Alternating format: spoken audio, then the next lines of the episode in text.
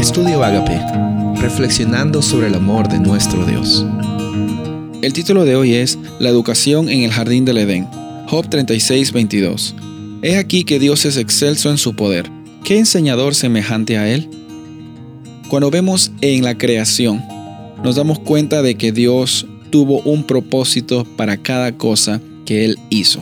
Él tuvo un propósito y preparó como un artista, como el artista por excelencia, todo lo necesario para que nosotros, los seres humanos, vivamos una vida llena con propósito, llena de actividades, pero lo más importante, en medio de esas actividades, en medio de esos deberes, lo más central era aprender quién es nuestro creador aprender y tener una experiencia, no solamente cognitiva, no solamente en un nivel mental, sino en un nivel de experiencia total en cada aspecto de nuestras vidas. Sabes, nosotros nos olvidamos muchas veces que la educación y que el conocimiento, que es un tema que vamos a estar hablando durante estas semanas en esta serie, nos olvidamos que la educación es más allá que simplemente saber algo.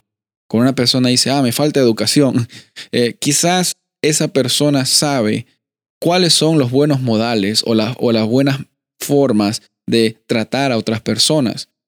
Muchas veces el problema del ser humano no es no saber qué es lo bueno y qué es lo malo, sino el problema del ser humano más grande muchas veces es, a pesar de saber lo que es lo bueno y lo que es malo, no hacerlo simplemente porque el ser humano a veces se le da la gana de hacer lo que quiera.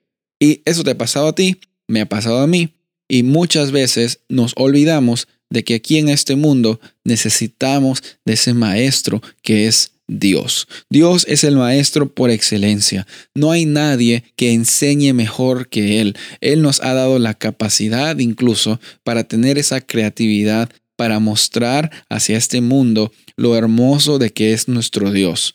En esta narrativa, en esta, este conflicto que hay entre el bien y el mal, lo más crucial es tener una experiencia, no solo un conocimiento, sino una experiencia real con el Dios que está batallando para que tú y yo tengamos una vida y una vida eterna y una vida con abundancia.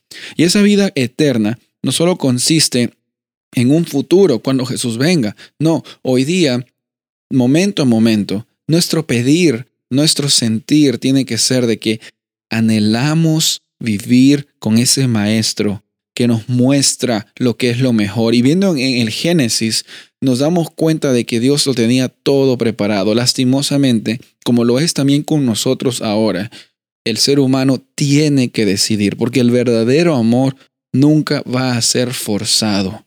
Cuando tú amas, tú amas porque lo decides hacer. Y cuando decides hacerlo sin compromiso y como un principio que parte desde lo más profundo de tu corazón, ese amor es un amor verdadero. Dios no creó robots, Dios no creó máquinas, Él creó seres vivientes capaces de decidir, decidir escuchar las lecciones que Él tiene, decidir eh, vivir las experiencias que Él tiene preparado para nosotros y también decidir irnos por nuestro lado. Es como un arma de doble filo, pero Dios en su amor increíble nos da esa capacidad para decidir. Él quiere ser tu maestro en cada momento. Él quiere enseñarte los caminos a seguir. No porque son caminos arbitrarios, no porque Dios es un Dios que solo quiere que sea su manera, todo lo contrario. Él desea de que tú tengas bendición y si Él te muestra ese camino es porque Él te conoce incluso mejor que tú te conoces a ti mismo. Síguele, vive, cree, confía. Nuestro Dios es un Dios verdadero y es el Maestro por excelencia. Soy el pastor Rubén Casabona y deseo que tengas un día bendecido.